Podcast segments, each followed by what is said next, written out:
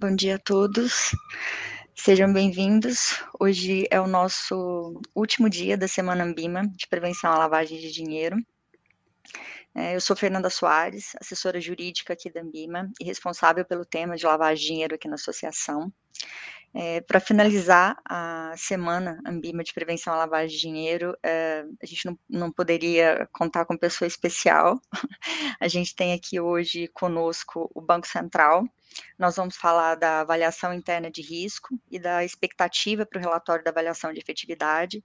Então, eu tenho o prazer aqui de apresentar o Gerson Romantini. Ele é chefe de divisão no Banco Central e responsável pela supervisão de PLD-FTP de grandes bancos e de bancos especializados em câmbio.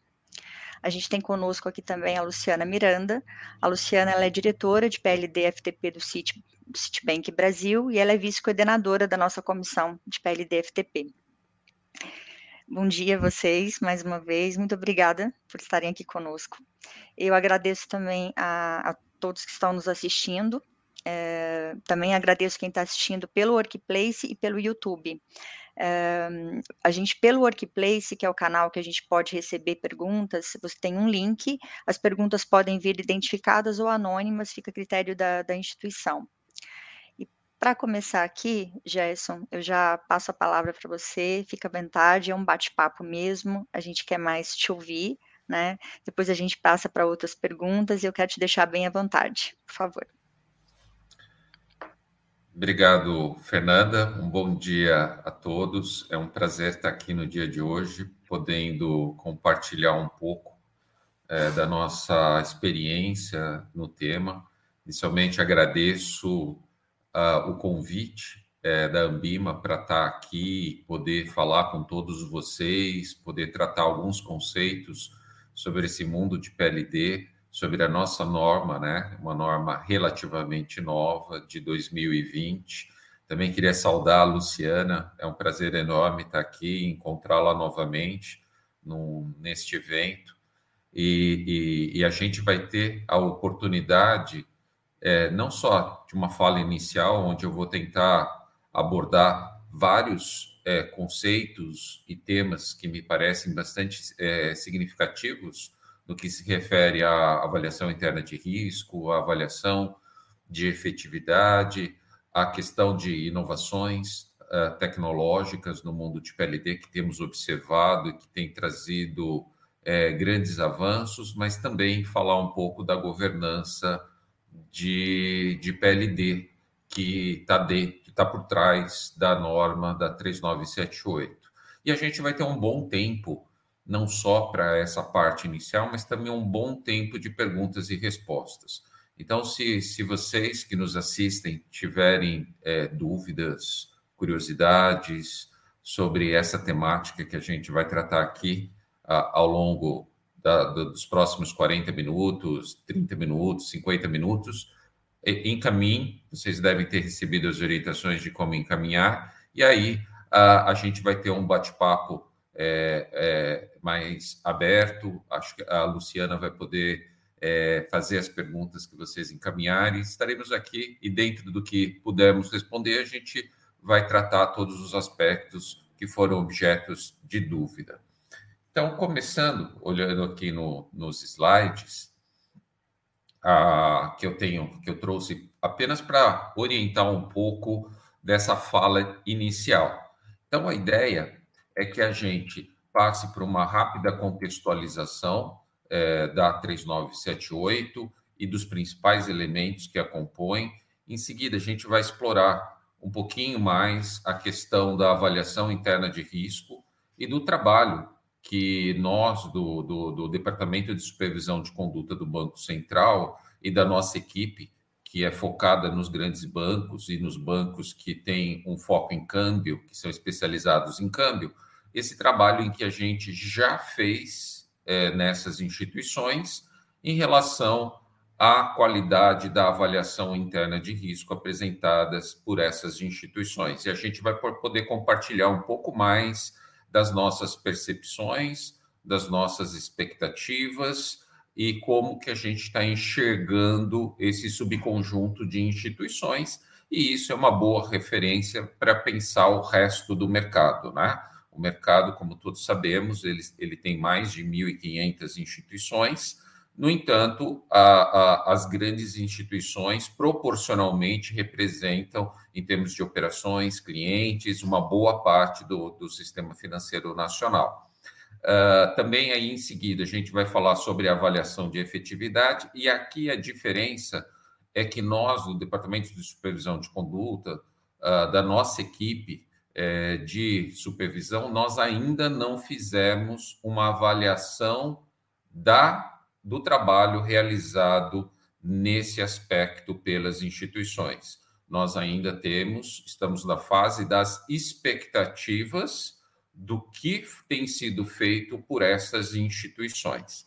Na sequência, eu vou explorar um pouquinho do que eu acho uma das principais é, inovações que o mercado tem trazido, que nós estamos estimulando no que se refere a PLD-FT. Aqui a questão da ciência de dados, do uso de analytics, tem feito muita diferença, tem trazido ganhos muito substanciais.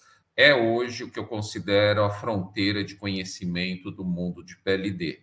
Uh, então, aqui a gente vai poder discorrer um pouquinho sobre isso e, e, e, e tratar alguns, uma, algumas oportunidades muito interessantes.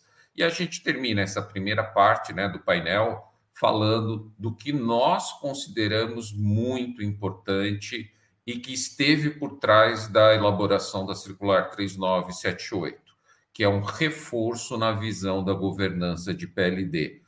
Ocorre que a governança de PLD não está apenas na Circular 3978, e isso foi pensado para ser assim. Aqui a gente vai ter que, que é, recuperar os conceitos e as respectivas normas, né, só mencionar rapidamente, é, da, da segunda linha de defesa, e aí o, a gente usa o conceito de linhas de defesa, e também da terceira linha de defesa. Então, esses, com, esse conjunto de linhas de defesa é que compõe a nossa visão do que seria uma boa governança de PLD. A gente também vai poder explorar um pouquinho e esclarecer eventuais dúvidas.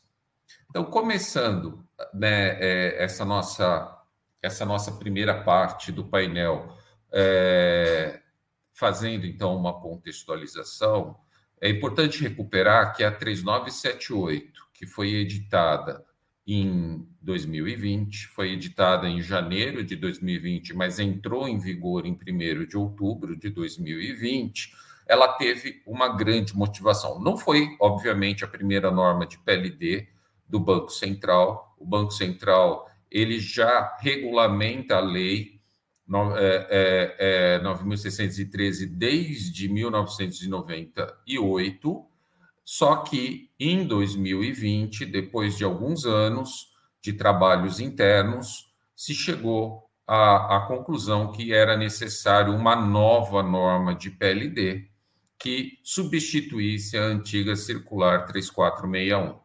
A circular 3461 era de 2009, já estava em vigor há mais de 10 anos, e em 2020 tivemos então essa norma que eu considero a mais evoluída, a mais completa que o Banco Central conseguiu fazer até então. Não à toa foi uma norma em que começamos a discutir internamente no Banco Central em 2015. Então, internamente, houve um projeto corporativo, a, o departamento de normas participou ativamente, nós da supervisão, da fiscalização, com todos os anos de experiência no assunto, pudemos é, a, a, atuar ativamente no desenvolvimento dos conceitos que viriam a ser incorporados na circular 3978. Então, a grande motivação para a nova circular é a adequação às, às recomendações do GAFI na versão de 2012. Lembrando, a, a, as recomendações do GAFI de 2012 trouxeram inovações importantes. Inovações, principalmente, eu destaco aqui a abordagem baseada em risco, e a importância da efetividade, do conceito de efetividade para os procedimentos, políticas e controles de PLD. Em 2012, o GAFI fez esse avanço. Nós já percebemos em 2015 que precisaríamos incorporar esses avanços, e os estudos internos começaram com um projeto corporativo envolvendo diversos departamentos dentro do Banco Central e concluímos que não seria possível apenas ajustar, complementar a antiga circular 3461 era uma oportunidade da gente fazer uma circular totalmente nova, muito mais completa, didática, que uh, precisa nos conceitos e que incorporasse todas essas inovações trazidas pelas recomendações do GAFI de 2012. Então, uh, eu, chamo a atenção que essa norma de 2020 ela não foi feita num, num tempo é, é curto, ela foi o resultado, sim, de um amplo e um longo processo de discussão.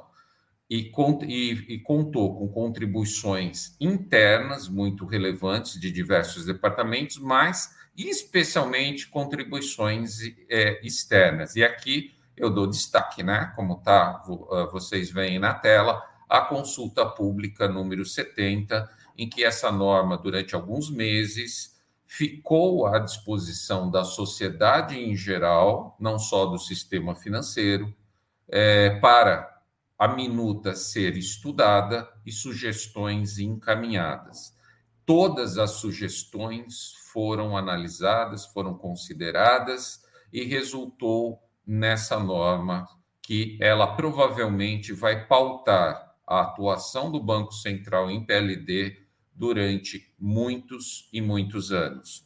A norma anterior vigorou por 10, 11, 12 anos. Essa norma, eu estimo, é uma expectativa, obviamente, que também tenha uma duração no mínimo equivalente à norma anterior.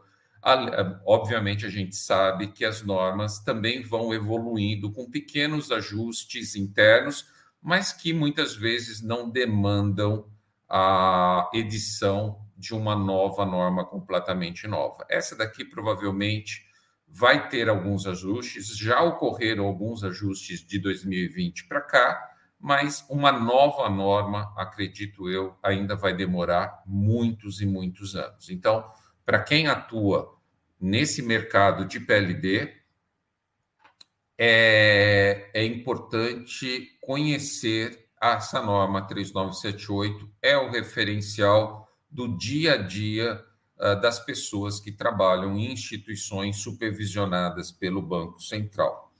Uh, então, essa norma ela trouxe não só uh, as, as inovações previstas nas recomendações do GAFI, mas também foi uma oportunidade de a gente trazer vários outros conceitos que de uma forma ou outra já estavam vigentes já há algum tempo, mas ainda não estavam devidamente previstos na norma. A gente também aproveitou e fez um trabalho de aperfeiçoamento de conceitos, e um exemplo claro foi a questão de pessoa politicamente exposta, onde a gente evitou um, um, um efeito lógico recursivo e que, se fosse levado ao pé da letra, todo mundo seria pessoa politicamente exposta.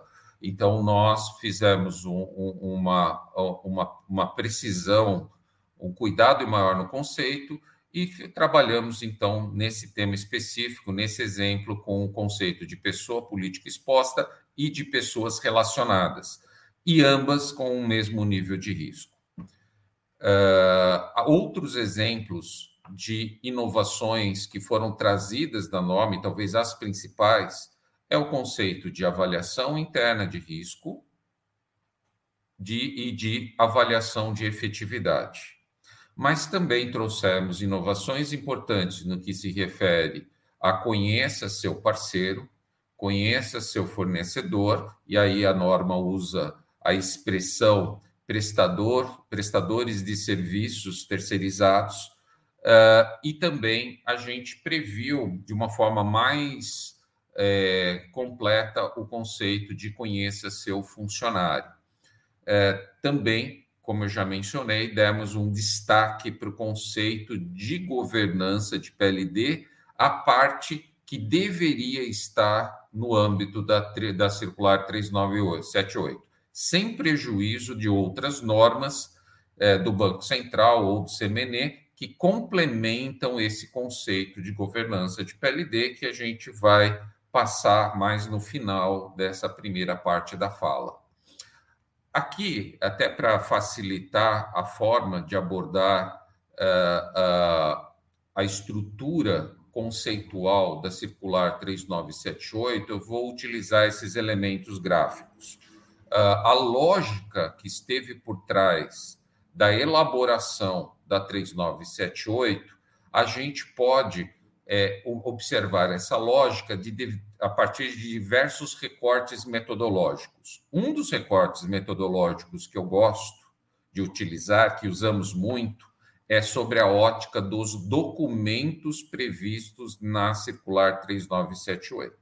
Então, essa é uma das formas de a gente olhar a estrutura lógica da circular 3978 e aqui, então, o foco são, é sobre a ótica dos documentos previstos expressamente na circular em questão. Sobre essa perspectiva metodológica, a gente percebe que a norma prevê quatro grandes conjuntos uh, de documentos. Um primeiro documento, e aqui ele não é um conjunto, mas se for dividido em mais de um também não haveria problema, a gente chama de política de PLD. A política de PLD, do, no, no conceito que foi utilizado na circular 3978, é aquele documento em que se consolida as diretrizes emanadas da alta administração. Aqui não são procedimentos de caráter operacional, e aqui já temos um, uma questão que a gente observa na prática. Muitas vezes as instituições misturam tudo, já colocam na política procedimentos de caráter operacional. Não trabalhamos com esse conceito. Aqui a política é o documento que vem da alta administração da instituição e que traz as diretrizes que a instituição deve seguir para, aí sim, criar os controles, implementar os controles e realizar as demais atividades relacionadas à PLD.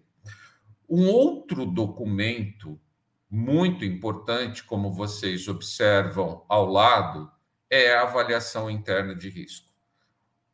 Para a gente, o que é a avaliação interna de risco? Ele é um estudo um diagnóstico de riscos inerentes de LDFT, de lavagem de dinheiro, financiamento do terrorismo. Aqui, para é, a, a, instituição poder avançar numa abordagem baseada em risco, em primeiro lugar, ela deve conhecer os seus riscos. E aqui a gente tem um documento onde esse diagnóstico de risco está consolidado. Então, sobre a ótica dos documentos, temos a política de PLD emanada da alta administração, constituída por diretrizes e regras de atribuição de competência interna da instituição, e de outro lado, a gente tem um estudo, um diagnóstico de riscos inerentes de LDFT. Com base nesses dois documentos que expressam atividades que a instituição realizou, aí sim vamos para o é, lado operacional. Aí a instituição ela deve criar os seus procedimentos e controles, olhando de um lado para essas diretrizes da alta administração e olhando para o outro lado para o estudo de riscos inerentes de LDFT. É, com base nisso, a gente tem aí sim um conjunto extenso de documentos que a gente pode agregar sobre o nome de manuais de procedimentos. Então, os manuais de procedimentos vão tratar de forma detalhada o que fazer, balizados pelas diretrizes da alta administração e pela, pelo conhecimento dos riscos de LDFT da instituição. os manuais de procedimentos vão ser extensos na medida em que eles devem tratar dos procedimentos de é, monitoramento, seleção, análise e comunicação. A gente usa o jargão MSAC como uma sigla para procedimentos de monitoramento, seleção, análise e comunicação, procedimentos de conhecer seu cliente, procedimentos de conhecer seu funcionário, procedimentos de conhecer seu parceiro, conhecer seu fornecedor, procedimentos de registro que também estão previstos na norma de PLD, e aqui é importante, muita gente não se dá conta, mas o grande referencial normativo para uma instituição financeira supervisionada pelo Banco Central, do ponto de vista de registro de operações que ocorrem na instituição, está na norma de PLD. É, então, temos esses três grandes conjuntos de documentos que eles têm uma lógica, e a lógica é essa que eu estou é, tentando mostrar para todos vocês, e foi isso que inspirou a confecção da 3978. Todo esse conjunto de política, avaliação interna de risco e procedimentos deve ser submetido, por fim, a uma avaliação periódica de efetividade.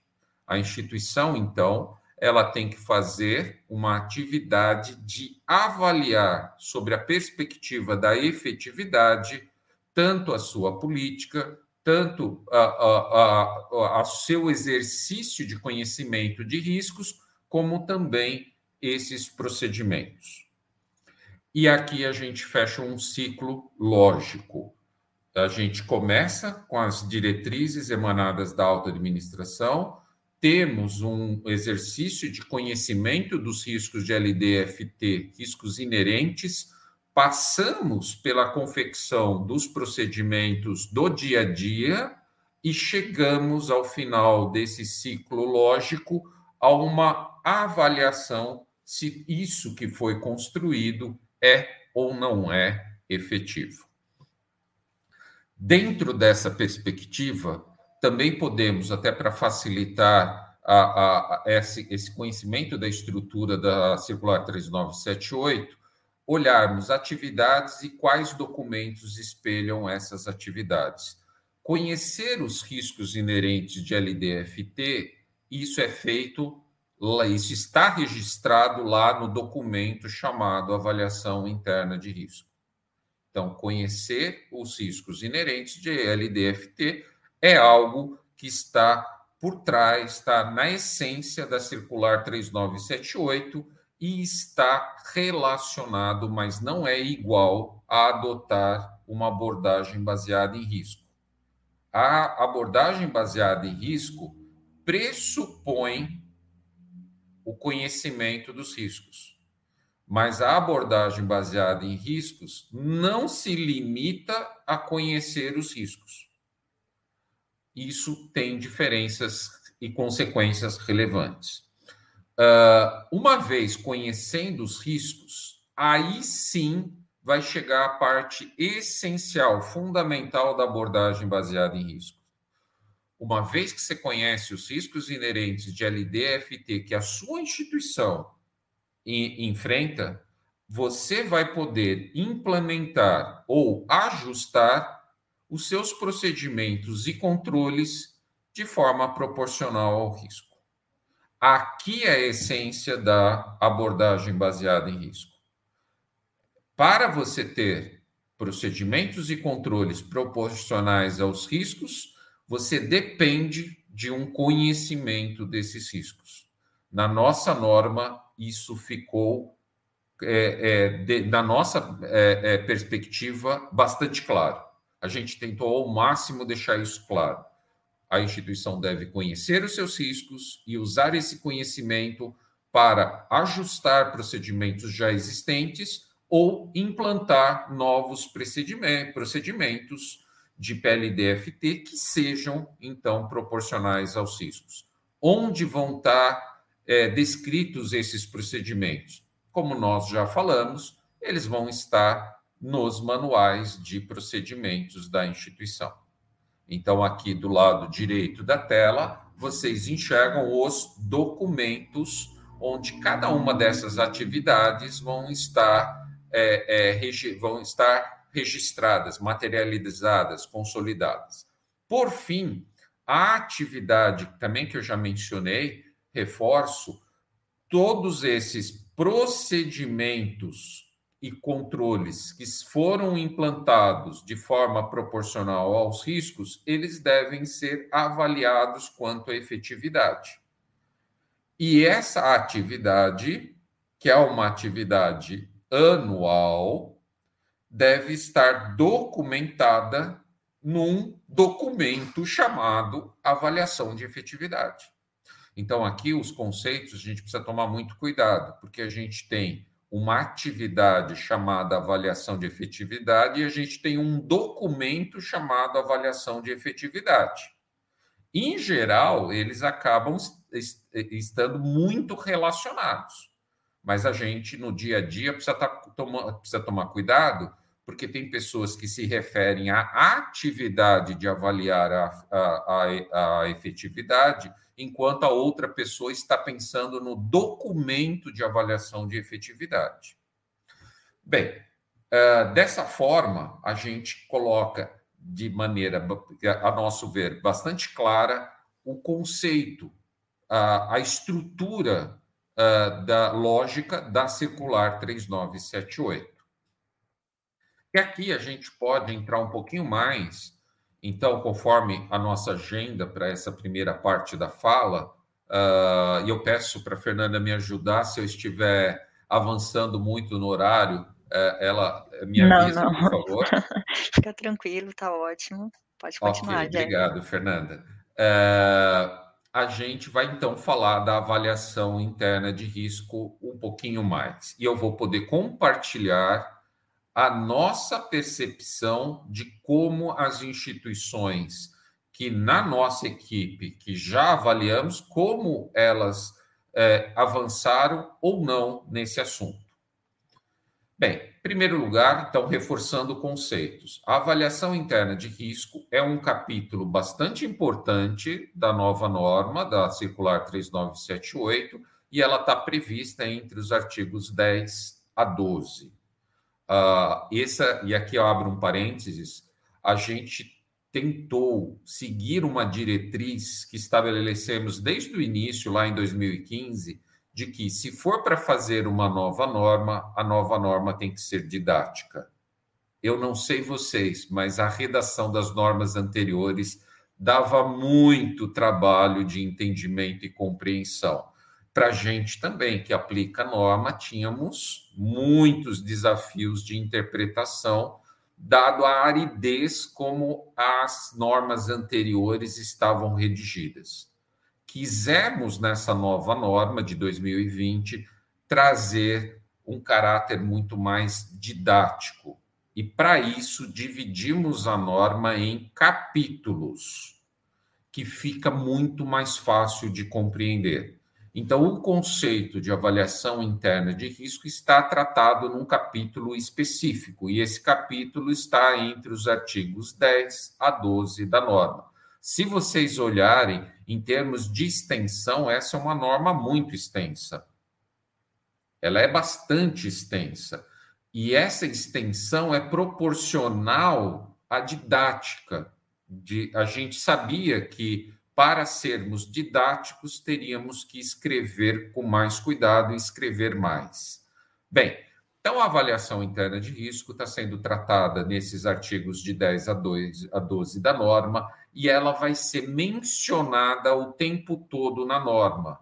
O tempo todo, nos próximos capítulos, a norma vai estar dizendo: instituição, crie procedimentos de conheça seu cliente que sejam compatíveis com a avaliação interna de risco prevista nos artigos de 10 a 12. Instituição, crie procedimentos de MSAC que sejam compatíveis com a avaliação interna de risco previstos nos artigos de 10 a 12.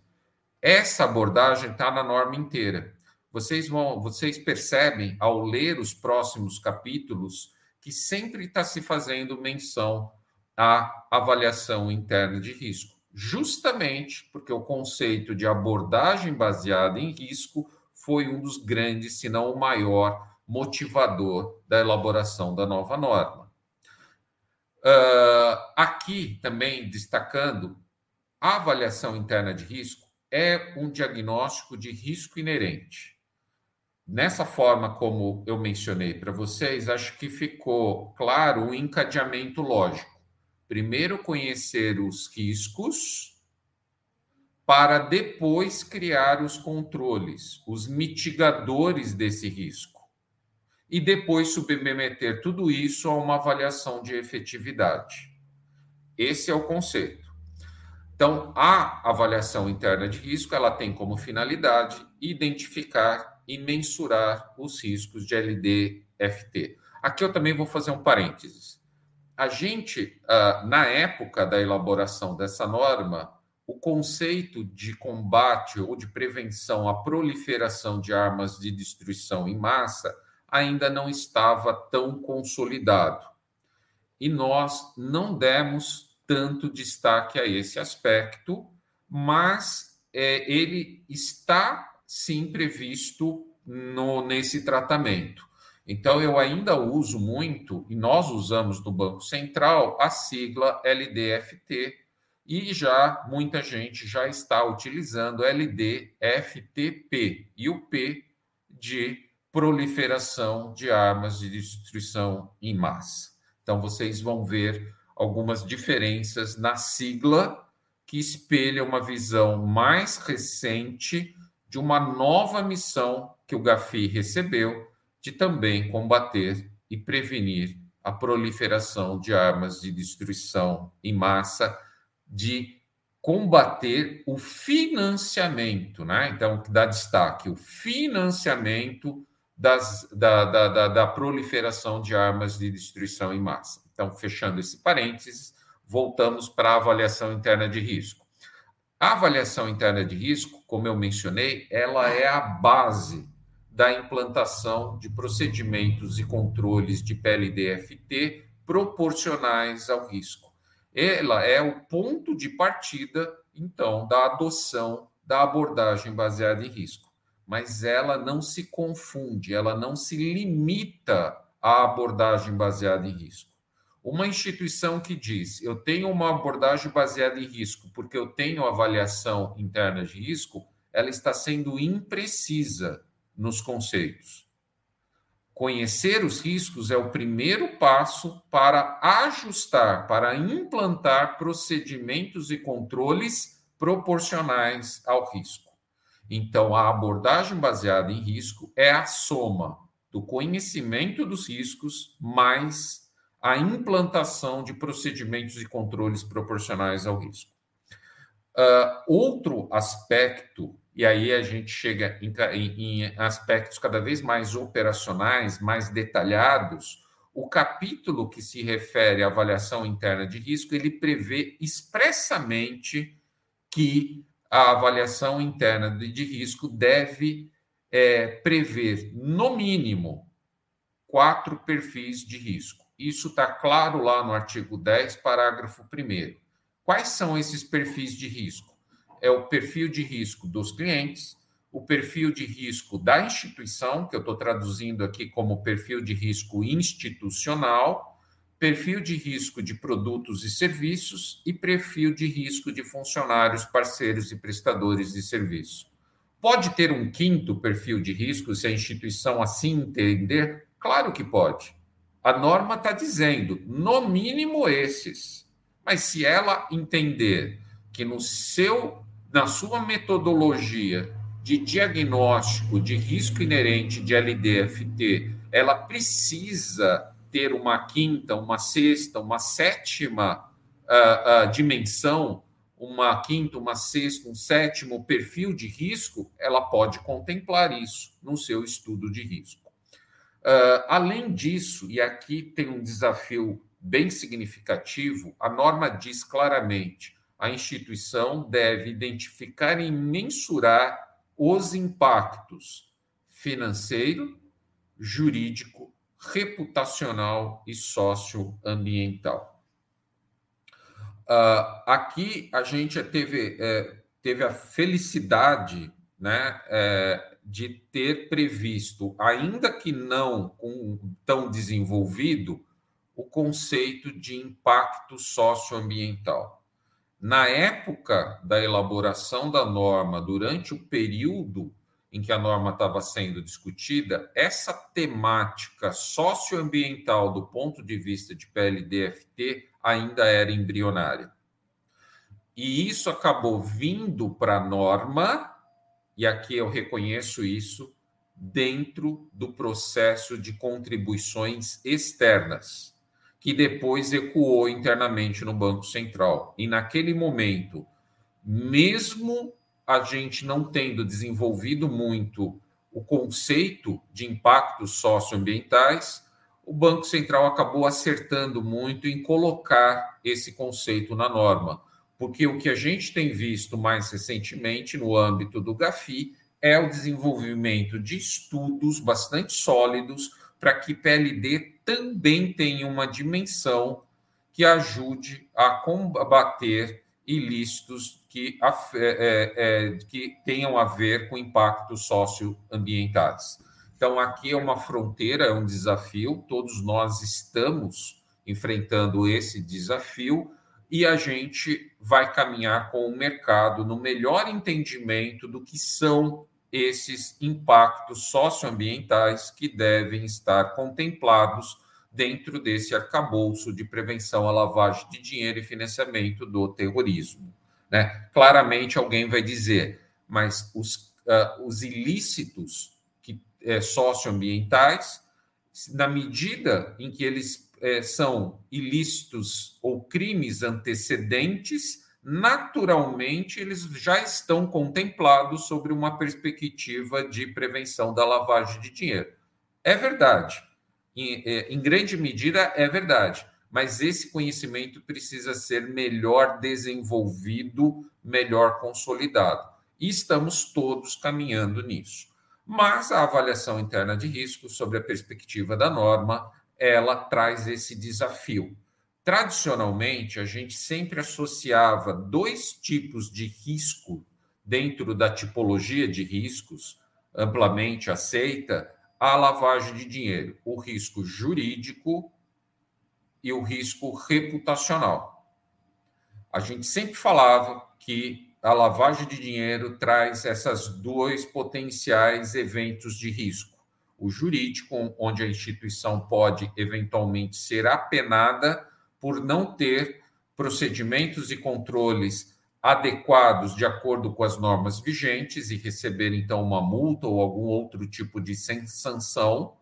E temos também o lado talvez o mais significativo, que era o risco reputacional, na medida que esse mundo globalizado atribui importância destacada para a questão do combate à lavagem de dinheiro e financiamento do terrorismo. Como todos sabemos, essa agenda não nasceu no Brasil, é uma agenda, é um arcabouço conceitual do mundo das finanças que veio dos países mais avançados para o restante do mundo e o Brasil, que, que já há décadas procura estar alinhado ao que há de mais moderno nas finanças internacionais, o Brasil vem desde muito tempo se alinhando a esse mundo de PLD. FT. Aqui eu, eu, eu, eu digo sempre: não há jabuticabas naquela figura depreciativa que muitos usam, que o Brasil fica inventando coisas que não têm amparo conceitual ou nas boas práticas internacionais. Isso não é correto. No mundo de PLDFT, nós usamos exatamente os conceitos e as melhores práticas que são difundidas e definidas internacionalmente. Não tem nada aqui que seja exclusivo do Brasil. O Banco Central, ele prima por fazer estudos de benchmark internacional, de enviar pessoas, servidores para frequentar esses ambientes internacionais para trazer tudo o que há de mais moderno além, obviamente, de dialogar com instituições aqui no país que também fazem um exercício equivalente e também trazem o que há de mais moderno no mundo das finanças. Uh, Fernanda, é, você gostaria de fazer é, uma pergunta? Eu queria aproveitar o seu gancho, o Gerson, é, sobretudo em relação ao seu apontamento aqui do risco socioambiental, é, porque me parece que, que realmente, é, embora, como você mesmo falou, não é nenhuma jabuticaba, né? É algo que, que, que foi trazido, é, inclusive, de outros países, mas nas inspeções, nas fiscalizações das instituições, qual foi a visão de vocês em relação ao preparo das instituições sobre esse risco? Você acha que eles estão tratando de uma forma adequada? Porque assim, essa, né, o risco reputacional, como você falou, o risco reputacional e o risco uh, legal, jurídico, né, jurídico e reputacional, eu acredito que as instituições estejam bastante maduras já em relação a isso. Mas eu tenho uma certa dúvida sobre o socioambiental e queria ouvir com, um pouquinho de você, né, da percepção de vocês pelo Bacen. Perfeito, é, é, Fernanda. E eu vou, te, eu vou responder a sua pergunta de uma maneira muito é, sincera. Estamos no início do, da compreensão desse conceito e na implantação e no adequado tratamento a esse conceito de impactos socioambientais no mundo de PLDFT. Logo, tanto nós da supervisão do Banco Central de PLDFT quanto o mercado, estamos caminhando juntos na melhor compreensão do que é razoável, do que é adequado é, é, incluir ou abranger dentro dessa temática. Nós ainda não estamos trazendo isso para o foco dos nossos trabalhos de supervisão. Nós ainda tratamos esse tema de uma forma mais leve, de uma forma onde as instituições elas demonstram para a gente o estágio de amadurecimento. A partir dessa percepção, nós vamos consolidar dentro da supervisão aquilo que nos parece o adequado em termos de escopo para essa temática. Então, Fernanda, estamos todos aprendendo a dar os limites desse conceito de impactos socioambientais sobre a perspectiva de PLD-FT. Várias instituições já trouxeram para a gente é, debates muito interessantes de que uma visão excessivamente rigorosa pode trazer é, consequências indesejadas para o mundo dos negócios. E a nossa postura é nunca ir além do razoável. E estamos aprendendo, junto com o mercado, a delimitar essas fronteiras do que é o razoável. Ficou, não sei Perfeito. se ficou claro ou se a gente, não, se você gostaria de explorar. Eu tenho certeza que essa temática vai ter mais destaque num futuro próximo dentro dos nossos trabalhos de supervisão. Atualmente, não está recebendo muito destaque. Estamos ainda nessa fase de mapeamento de como o mercado está desenvolvendo esse conceito. O que é ótimo, né? Porque aí todos Sim. nós temos a oportunidade de contribuir para a delimitação com base na razoabilidade, em vez de nós virmos com uma ideia pronta que poderia estar mal dimensionada gerando consequências inadequadas para o ambiente de negócios. E aqui eu trago, em relação à avaliação interna de risco, algumas expectativas nossas do Departamento de Supervisão de Conduta uh, do Banco Central, para aqueles que não estão muito acostumados, talvez instituições que eventualmente não sejam supervisionadas pelo Banco Central, a gente usa a sigla do nosso departamento, que é DECOM, DECOM, Departamento de Supervisão de Conduta. Uh, aqui, em primeiro lugar, a gente espera que a avaliação interna de risco seja razoavelmente robusta, é, que traga uma metodologia, então, razoavelmente robusta, com esse objetivo de identificar e mensurar os riscos inerentes associados à lavagem de dinheiro e financiamento do terrorismo. E que vai abarcar os riscos de LDFT de clientes, dos funcionários, dos parceiros, dos prestadores de serviços terceirizados, uh, de produtos, serviços e assim por diante. Sendo um, estudo de risco inerente, a gente não espera encontrar na avaliação interna de risco um foco na descrição de controles. Não dar foco na descrição, descrição de controles não significa que a instituição não pode fazer um a mais. Aí tem instituição que diz, mas eu quero colocar um capítulo adicional descrevendo os meus controles. Pode, pode. A gente vai olhar? Provavelmente não. Porque no âmbito de uma avaliação nossa, em cima desse conceito de avaliação interna de risco, o nosso foco é no conhecimento do risco inerente. É aí o nosso foco. E a gente quer ver isso nesse documento. Mas se a instituição, até para efeitos da sua uh, gestão interna de riscos, ela ter como, uh, uh, como prática anexar a esse estudo de risco inerente um estudo dos controles e procedimentos que foram criados para mitigar esses riscos, tudo bem, é algo a mais na nossa perspectiva, essa avaliação dos controles, ela é foco de outros elementos da governança de PLD. Claro que ela é importante, mas a gente acha que não é nesse conceito de avaliação interna de risco que esse tópico de avaliar a adequação, a qualidade dos procedimentos e controles de PLD não é aí que deve estar esse essa atividade. Então, novamente, a atividade de avaliar a adequação, a qualidade dos controles de PLD é importantíssimo. A questão é, é que não foi pensado para estar aqui na avaliação interna de risco. Lembrem daquela sequência lógica. Primeiro eu conheço os meus riscos inerentes, aí eu crio os controles e procedimentos e então eu avalio a efetividade de tudo uh, avaliar a adequação de RID, dos controles de PLD, não é algo que você faz antes de conhecer os riscos. Você conhece os riscos para criar os controles, para aí você avaliar a adequação e, no final, avaliar a efetividade, que são duas dimensões diferentes de avaliação. Uma avaliação de avaliar a adequação dos controles, outra coisa é avaliar a efetividade dos controles.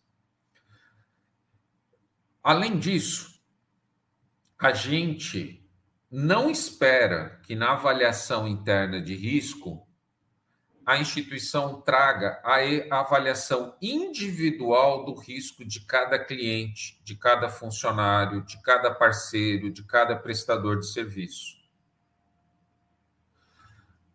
Essa classificação individual do cliente A, do cliente B, do cliente C, do parceiro Y, Z, do funcionário é, é, H, J, L, essa avaliação individual ela vai estar no dia a dia da execução dos procedimentos de conheça seu cliente, conheça seu empregado, conheça seu parceiro, conheça seu fornecedor.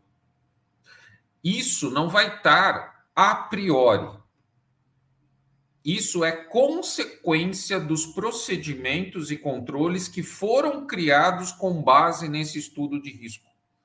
Então, é o próximo passo.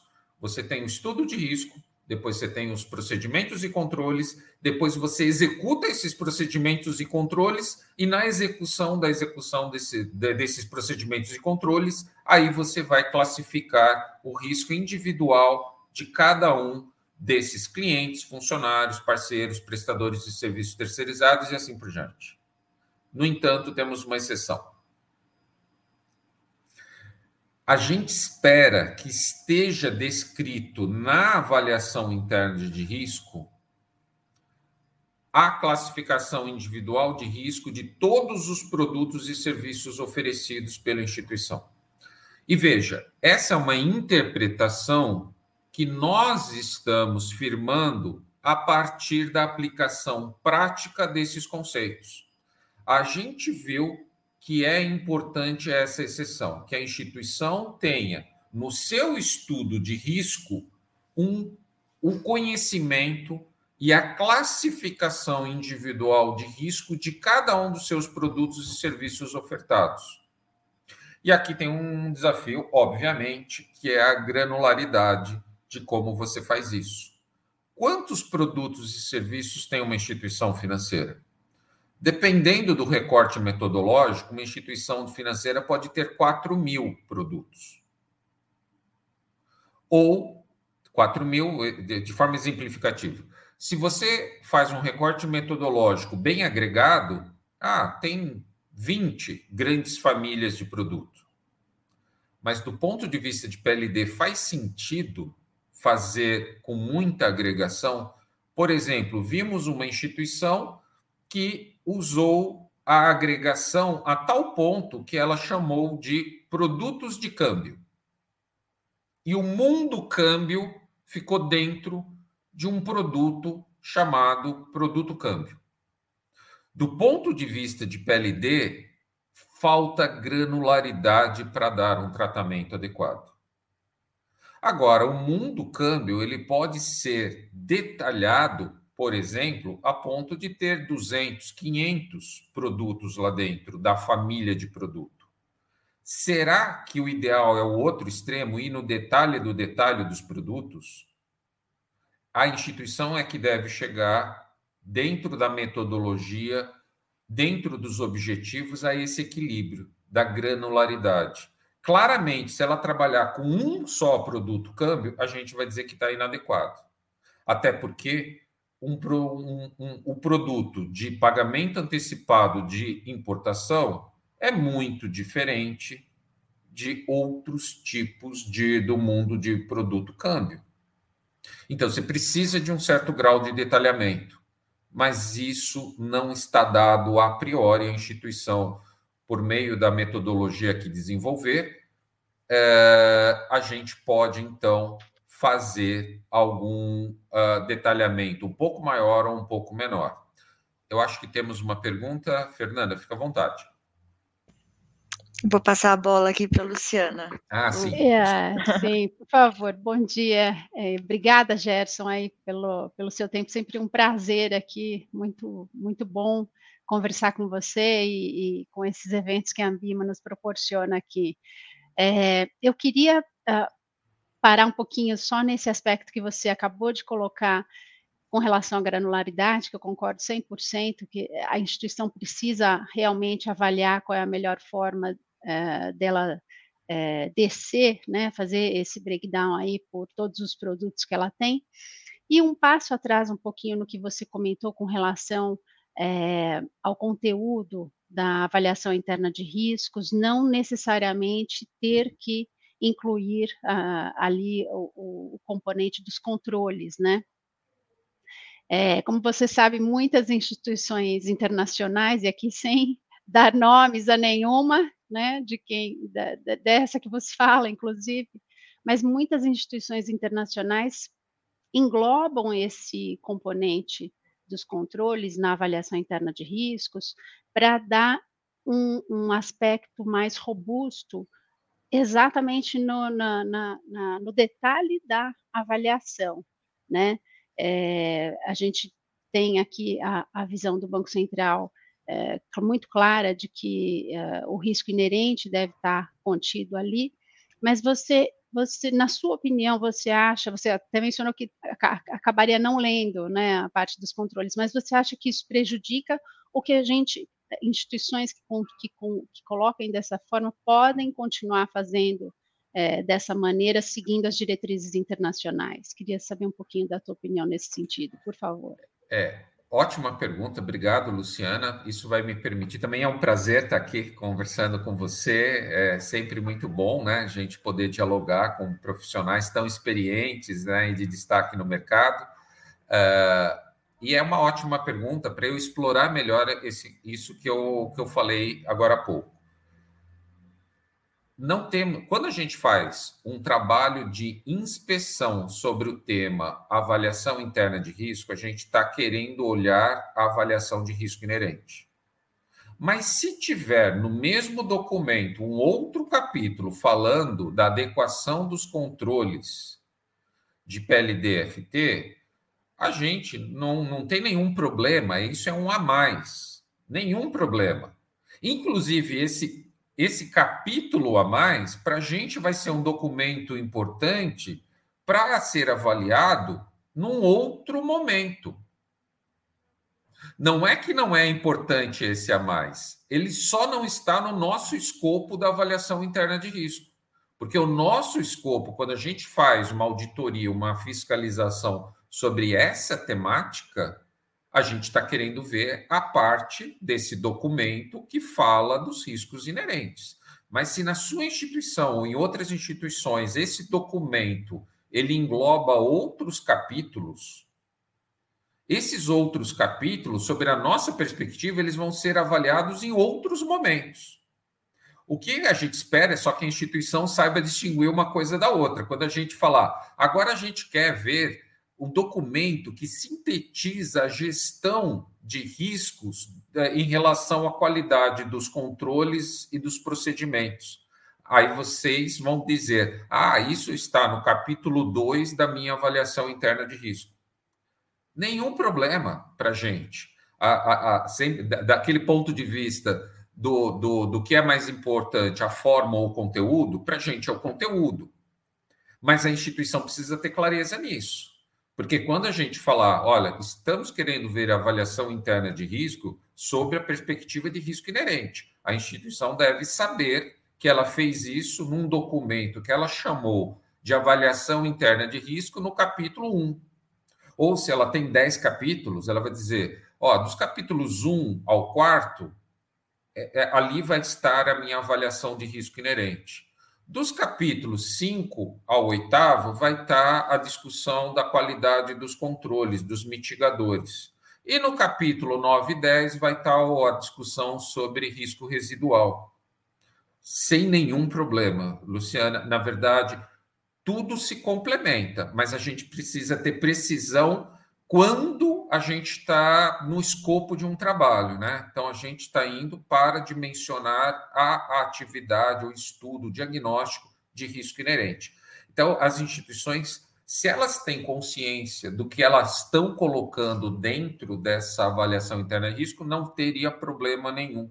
A gente focaria no conteúdo, mas cabe à instituição nos informar, né? Dizer, olha, o meu documento tem um pouco a mais, tem coisas a mais que para minha lógica interna faz sentido, mas para a lógica da 3978 e do escopo do trabalho, vocês só estão querendo ver os capítulos 1 ao 4, por exemplo, nessa nesse exemplo. Não sei, Luciana, se ficou claro essa perspectiva. Perfeito, é isso mesmo, porque acabam sendo componentes que se complementam, como você colocou, mas que precisam de fato estar bem distintos ali, descritos de forma distinta no documento, para que o regulador possa mesmo visualizá-los, né? Não, ótimo, muito bom. Ótimo, obrigado, viu, Luciana, pela pergunta. E aqui, continuando então as nossas expectativas, a gente espera o detalhamento metodológico dos parâmetros, dos fatores. Daí tem instituição que chama parâmetro, tem instituição que chama de fator. Para a gente não faz muita diferença a forma, o nome que se dá, mas a gente espera que haja um detalhamento metodológico dos parâmetros, dos fatores que foram utilizados em cada perfil de risco. Então, do, do perfil de risco de clientes, quais foram os parâmetros do cliente?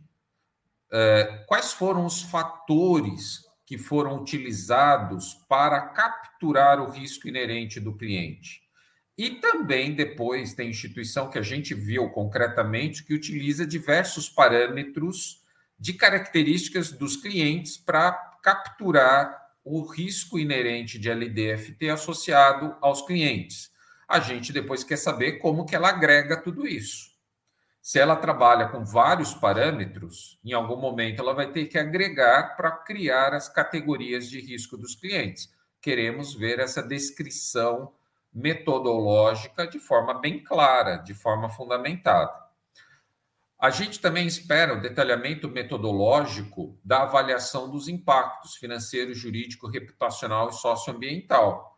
Não basta dizer é, como a gente já viu, é, numa avaliação interna de risco, um parágrafo dizendo foram considerados os impactos financeiro, jurídico, reputacional e socioambiental. Como assim?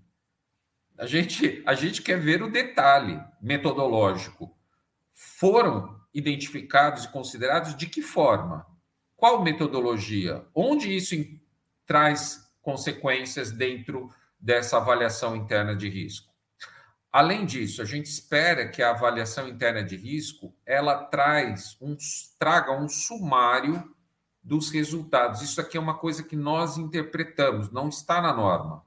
Mas a gente acha que é adequado, e não foi fácil internamente a gente chegar a essa conclusão, mas é adequado que a instituição, ao é, definir as categorias de risco, por exemplo, dos clientes, quando ela for no dia a dia concretamente enquadrar os clientes nas categorias de risco que ela definiu, que ela traga essa descrição de resultados bem agregado de forma quantitativa, ou em termos percentuais ou absolutos, é, é, na avaliação interna de risco. Eu sei que aqui alguém vai dizer, mas isso, logicamente, ocorre depois.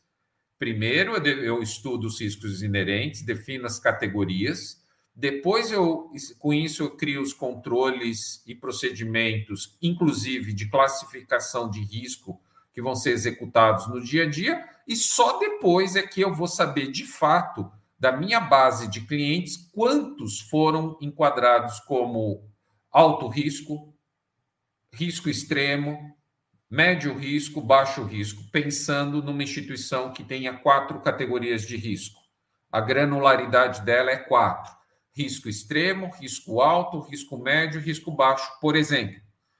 Aí a gente percebeu que era interessante haver um resumo, um sumário, dizendo: olha, da minha clientela de um milhão de clientes, 50 mil são é, de risco alto, mil é de risco extremo, é, é, 500 mil estão de risco médio e o restante risco baixo. A gente viu que era importante a gente ter essa fotografia. Mas do ponto de vista lógico, alguém vai dizer: não, mas essa fotografia eu consigo só depois de executar os procedimentos e controles de fato, é verdade. Mas a, a gente gostaria que, como isso se repete ciclo a ciclo, você já vai ter a visão do, do período anterior de quem foi enquadrado em qual categoria. E aí você consegue tirar essa fotografia e você anexa isso lá na avaliação interna de risco, que vai permitir que a própria instituição e nós também tenhamos uma visão é, mais adequada do resultado desse estudo de riscos e dessa abordagem baseada em risco. Por exemplo, se a gente vir uma instituição, duas instituições, uma tem um milhão de clientes, um está enquadrado como risco médio e o restante risco baixo, e uma outra que também usa a mesma metodologia, mas ela tem uh, ah, 50 que risco extremo, uh, é, 5 mil de risco alto, é, 500 mil no risco médio e o restante em risco baixo, numa primeira observação, a gente vai achar que essa segunda fez um trabalho melhor de dimensionamento de, de risco. E a gente vai olhar para a primeira e dizer, ué, mas essa instituição não tem ninguém de risco alto, não tem ninguém de risco extremo. É estranho. Mas a gente não descarta as possibilidades, depende muito do apetite ao risco de cada instituição. É, então, nesse sentido, essa fotografia foi uma conclusão dos nossos trabalhos, que a gente precisava estimular, anexar essa fotografia na avaliação interna de risco. Um outro ponto também importante, que está inclusive previsto expressamente, mas não com essa expressão, deve-se utilizar a avaliação nacional de riscos como subsídio da avaliação interna de riscos da instituição. Isso aqui está no artigo 10, parágrafo 4, numa redação um pouco mais genérica, mas ali claramente se enquadra esse conceito de avaliação nacional de riscos. O Brasil demorou um pouco, mas fez a avaliação nacional de riscos, ela foi publicada, logo não tem como a instituição, a partir da publicação, não utilizar essa avaliação nacional de riscos como subsídio para o seu estudo interno de riscos inerentes. Uh, também a gente espera a produção de um texto coeso, organizado, adequadamente estruturado, que apresente de forma didática cada item que compõe a avaliação interna de risco por mais óbvio que esteja escrito, não é isso que a gente tem visto. Muitas vezes a avaliação interna de risco é ininteligível, confusa, vaga, mal escrita. Então, essa é uma expectativa nossa. E aqui, a governança de PLD da instituição também tem que zelar para que isso seja feito com essa clareza, com essa coesão, com essa organização. E a gente, é, a gente não, a norma né, prevê claramente que a avaliação interna de risco seja é, revista a cada dois anos, pelo menos. Pode ser antes? Pode, se a instituição teve mudanças no seu apetite ao risco, nas suas características do risco, que justifique antecipar. Continuando, aqui é o resultado da nossa primeira rodada de avaliação dessa avaliação interna de risco nas maiores instituições. Uh, isso foi apresentado no Congresso de PLD do ano passado pela Andréa Laís, até então chefe de departamento do Departamento de Supervisão de Conduta do Banco Central. Ela, como vocês devem saber, ou como muitos sabem, ela se aposentou recentemente e ela apresentou o resultado desse trabalho que foi feito pela nossa equipe. E as cores aqui representam a nossa escala, a nossa régua de avaliação. O verdinho é, representa que supera as nossas expectativas, o amarelinho atende às expectativas e as nossas expectativas estão atreladas à norma.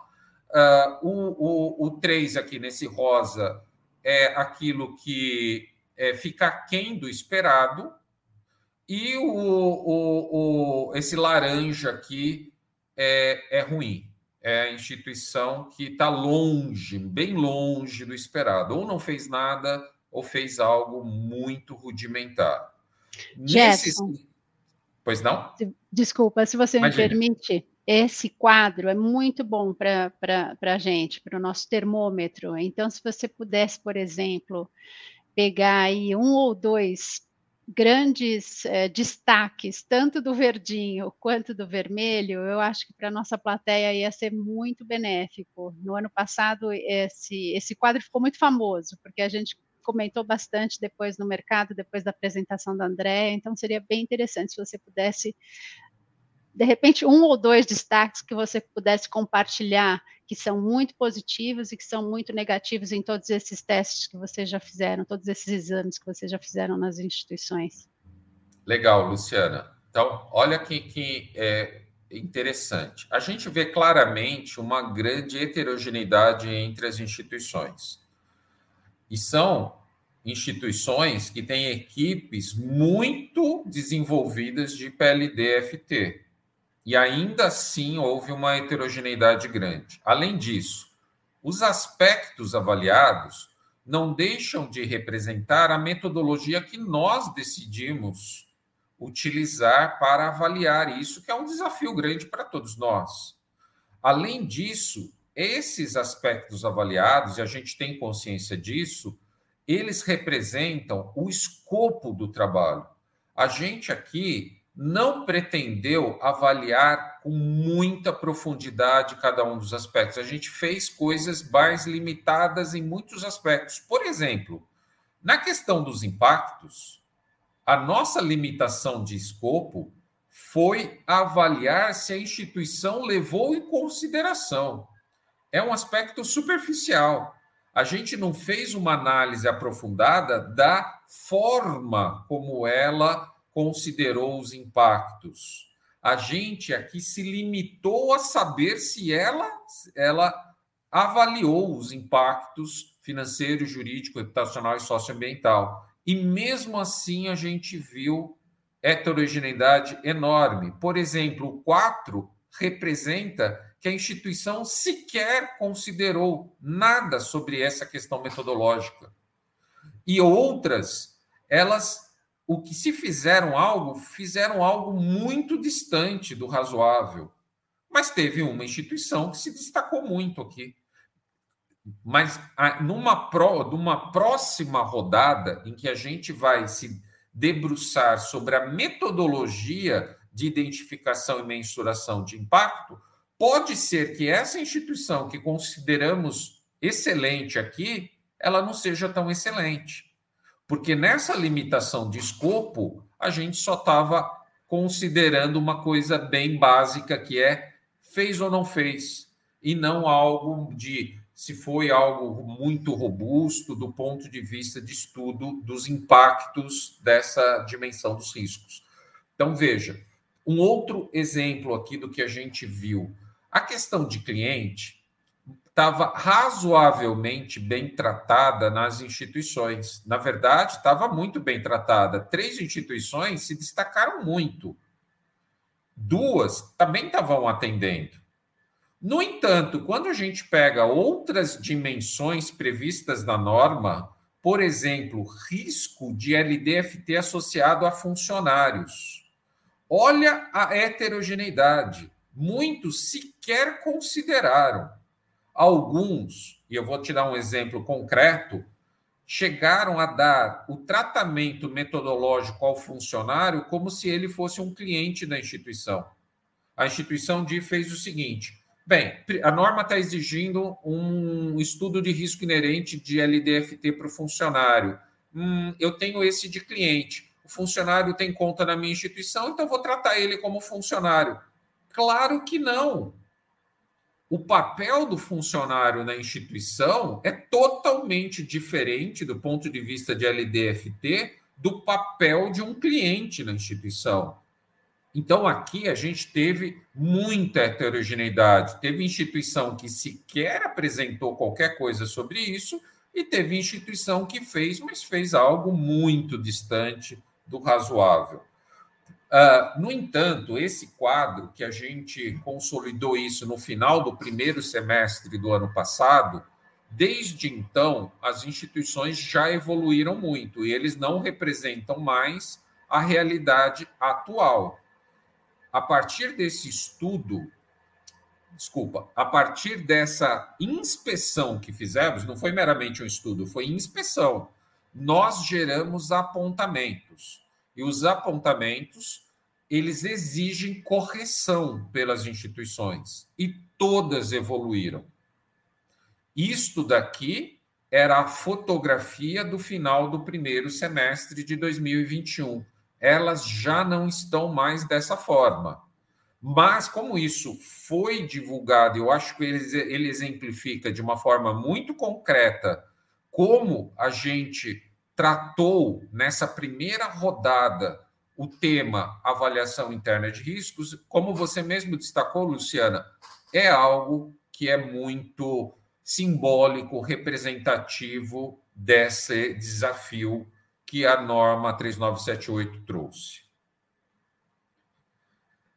Na sequência, eu vou falar então da avaliação de efetividade. E aqui a gente não tem um trabalho como esse na verdade, estava está previsto para este ano de 2022 nós fazermos em relação à avaliação de efetividade uma inspeção parecida como essa, onde a gente tenha uma metodologia de supervisão com uma régua que consolida em quatro notas a nossa conclusão em cada um desses itens.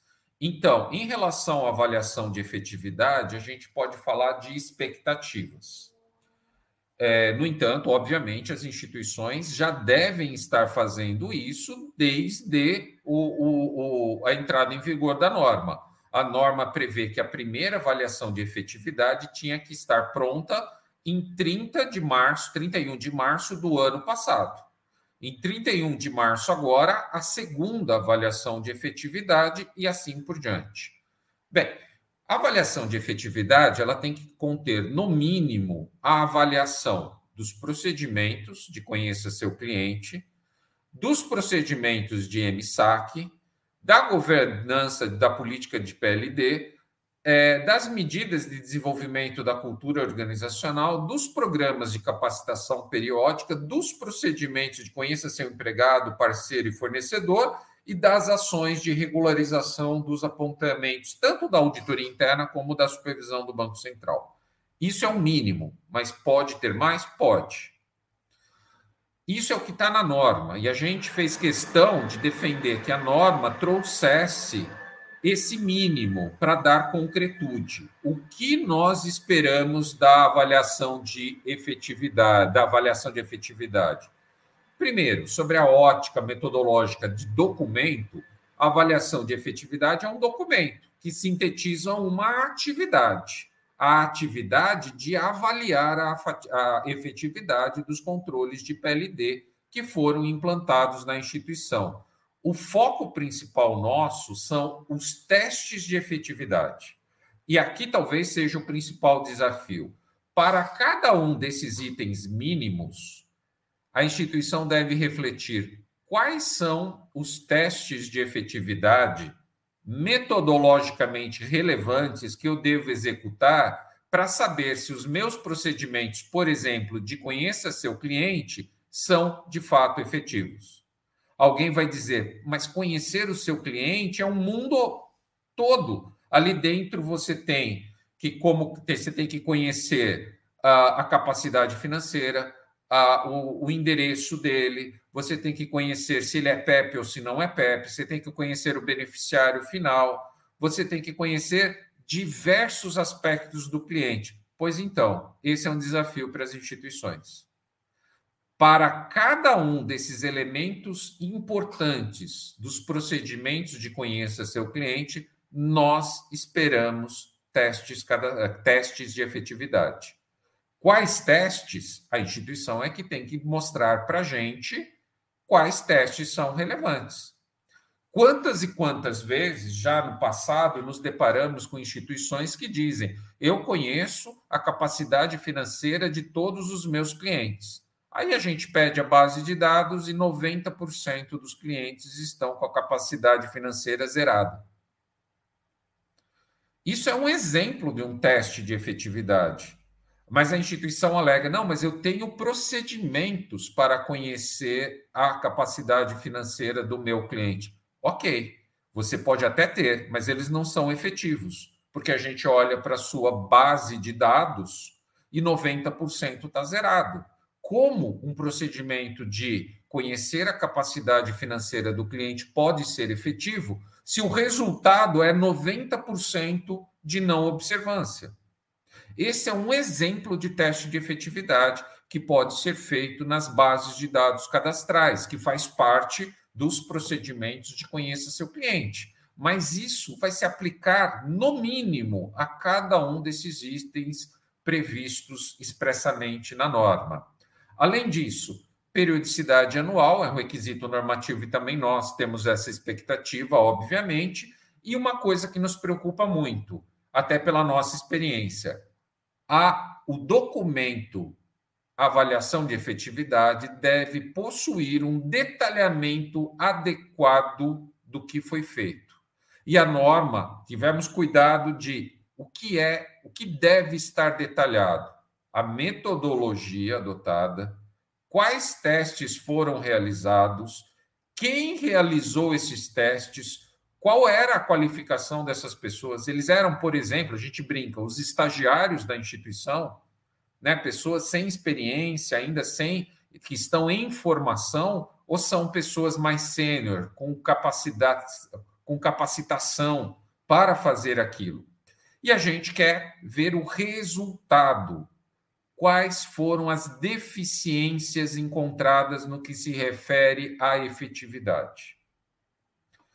Essa é no... Essas são nossas expectativas principais, e aqui cabe fazer um tratamento que muitos eu acho que ainda não, não sei se, se perceberam. No capítulo de avaliação de efetividade, lá se, é, lá se menciona, no fundo, três documentos, em vez de um. Um documento é avaliação de efetividade. Mas, a partir das deficiências encontradas, a, o capítulo fala claramente que a instituição deve gerar um plano de ação para regularizar as deficiências encontradas. Isso é um outro documento. Não é a avaliação de, de, de efetividade em si. Isso decorre da avaliação de efetividade. E além de ter o plano de ação que vai ter a aprovação nas instâncias devidas, vai ter que acompanhar a regularização, a implantação desse plano de ação. Logo, vai ter um relatório de acompanhamento que vai perdurar um tempo razoavelmente longo. Então, tomem cuidado, quando a gente fala da avaliação de efetividade, é, é, essa atividade não se esgota no diagnóstico, se é ou não é efetivo. Tem que ir além, em outros dois documentos. Um deles, o plano de ação, para corrigir os problemas de efetividade, e o próximo, um relatório de acompanhamento para saber se esse plano está sendo implantado. Aqui, é, até é, é, é, tentando avançar um pouquinho, né? É, até em função do tempo, eu vou, eu vou dar um destaque para aquilo que nós estamos observando. E aqui é uma outra temática, que são as inovações tecnológicas em PLD. Nós observamos que começa a haver no mercado, especialmente pelas uh, uh, instituições líderes no tema, uma utilização massiva de técnicas de ciência de dados, técnicas de analytics, como aprendizado de máquina, né, machine learning, como outras técnicas de ciência de dados. Isso a gente tem visto ganhos muito, muito expressivos para o mundo de PLD. Os principais controles e procedimentos de PLD que têm ganhos muito significativos com essas técnicas, eu destaco aqui os procedimentos de monitoramento, seleção, análise e comunicação e também os procedimentos de conheça seu cliente. Mas não só, outros também têm ganhos, mas esses os ganhos são muito grandes. Vou dar um exemplo. Não raramente isso aconteceu, vou dar um exemplo concreto. Uma instituição grande, ela gerava mensalmente em torno de 300 mil alertas por mês para serem analisados pelos seus analistas de PLD, com um meio de regras simples de seleção para análise, de geração de alertas. Depois que ela conseguiu. Ah, é, desculpe, ainda terminando o cenário, é, a, a figura. Ela gerava 300 mil por mês, mas o que de fato se transformava em comunicação ao COAF era apenas meio por cento meio por cento de 300 mil. Significa que 99,5% dos alertas eram falso positivos. Era recurso humano caríssimo de PLD desperdiçado.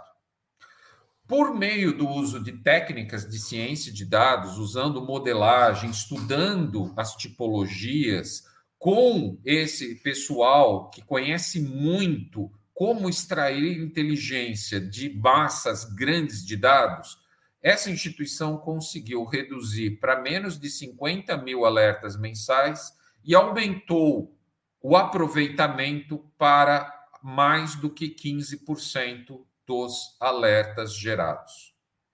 Poupou-se recursos ao mesmo tempo em que as comunicações aumentaram significativamente é o ganha-ganha.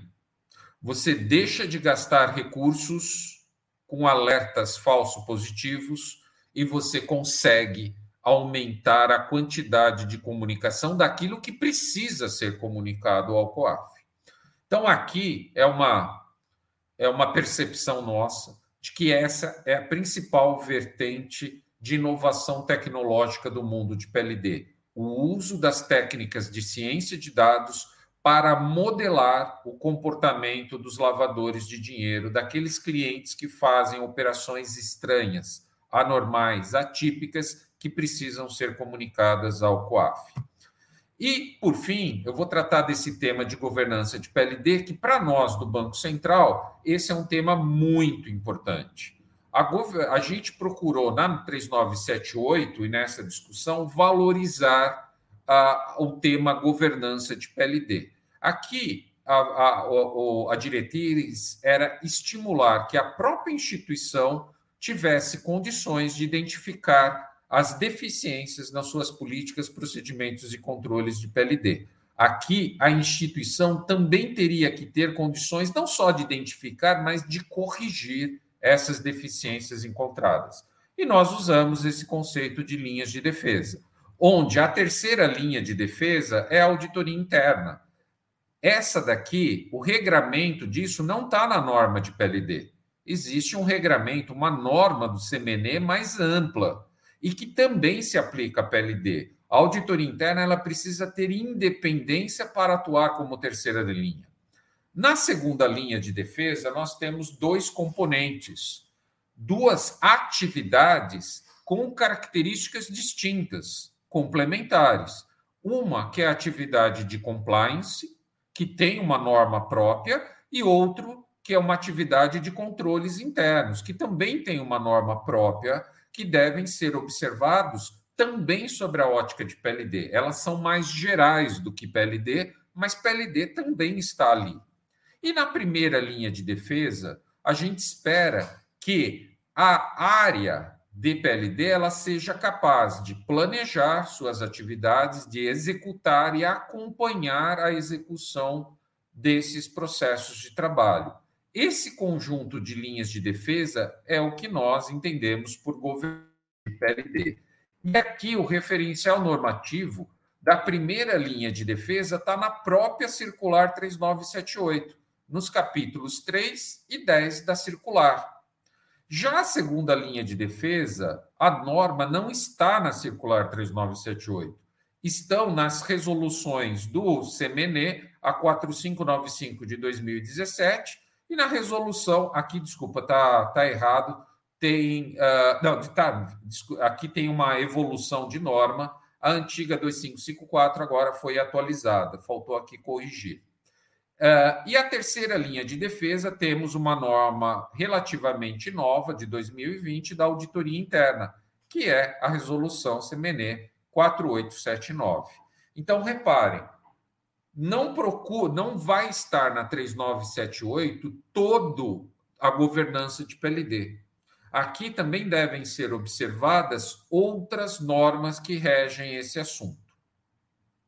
E no que se refere ao capítulo 3 da 3978, que vai tratar da primeira linha de defesa, a norma claramente, lá nos artigos 8, eh, 8 e 9, ela faz uma previsão de que a instituição deve ter uma governança adequada para assegurar o cumprimento da política, dos procedimentos e dos controles. E, além disso, tem que indicar um diretor responsável por esse cumprimento. E no capítulo 10, Lá no artigo 61, a, a norma diz que a instituição deve ter mecanismos de acompanhar e, de, e, e controlar de forma a assegurar que os, que o, o, o, os procedimentos, é, é, políticas e controles de PLD sejam implementados de forma adequada. Aqui está se falando da gestão dos processos de trabalho. Bem, dito isso, de minha, eu termino essa parte que acabou sendo talvez um pouco bem mais longa do que eu imaginava. E nesse, se ainda restar alguns minutos finais, eu também fico à disposição para qualquer esclarecimento adicional. Gerson, rapidamente, aqui antes que a Fernanda corte a gente, mas é, até percebi aqui que foi uma das dúvidas do público, e eu acho importante também, eu tenho visto ainda alguma discussão nesse sentido, com relação ao executor do teste de efetividade, né? Vocês no Banco Central, vocês têm uma opinião formada sobre uma área específica que deve ser a executora desse teste, ou a instituição pode ter também essa, essa flexibilidade é, e até a pergunta é, direciona até eventualmente uma, um revisor externo para fazer esse trabalho. Como é que você tem visto isso? Legal, obrigado, Luciana, pela pergunta, porque nós firmamos um entendimento dentro da nossa, do nosso espaço de interpretação da norma. É, essa pergunta já vem sendo, vem sendo apresentada para a gente, e o nosso entendimento ele permitiu uma flexibilização maior é, em relação a outras possíveis interpretações. Do jeito que a norma está construída, o que está na 3978 está direcionado à responsabilidade do diretor de PLD. Então, isso tem que estar claro. O diretor de PLD ele está no conceito da primeira linha de defesa. Então, é de responsabilidade dele executar a avaliação de efetividade. No entanto, nós interpretamos de uma forma um pouco mais flexível que o diretor de PLD poderia utilizar é, recursos da, da segunda linha de defesa para fazer essa avaliação de efetividade. Então, seja a área de compliance ou a área de PLD, eles poderiam, sob a responsabilidade do diretor de PLD, executar essa avaliação de efetividade. Mas dentro dessa interpretação, nós não aceitamos que a auditoria interna faça esse trabalho. No mínimo, a terceira linha de defesa, ela tem que ter independência suficiente para revisar a avaliação de efetividade. Já a segunda linha, ela poderia trabalhar para o diretor de PLD, que é o responsável, em última instância, por executar a avaliação de efetividade com essa delegação trazendo para a responsabilidade do diretor. Muito sim, bom. Sim.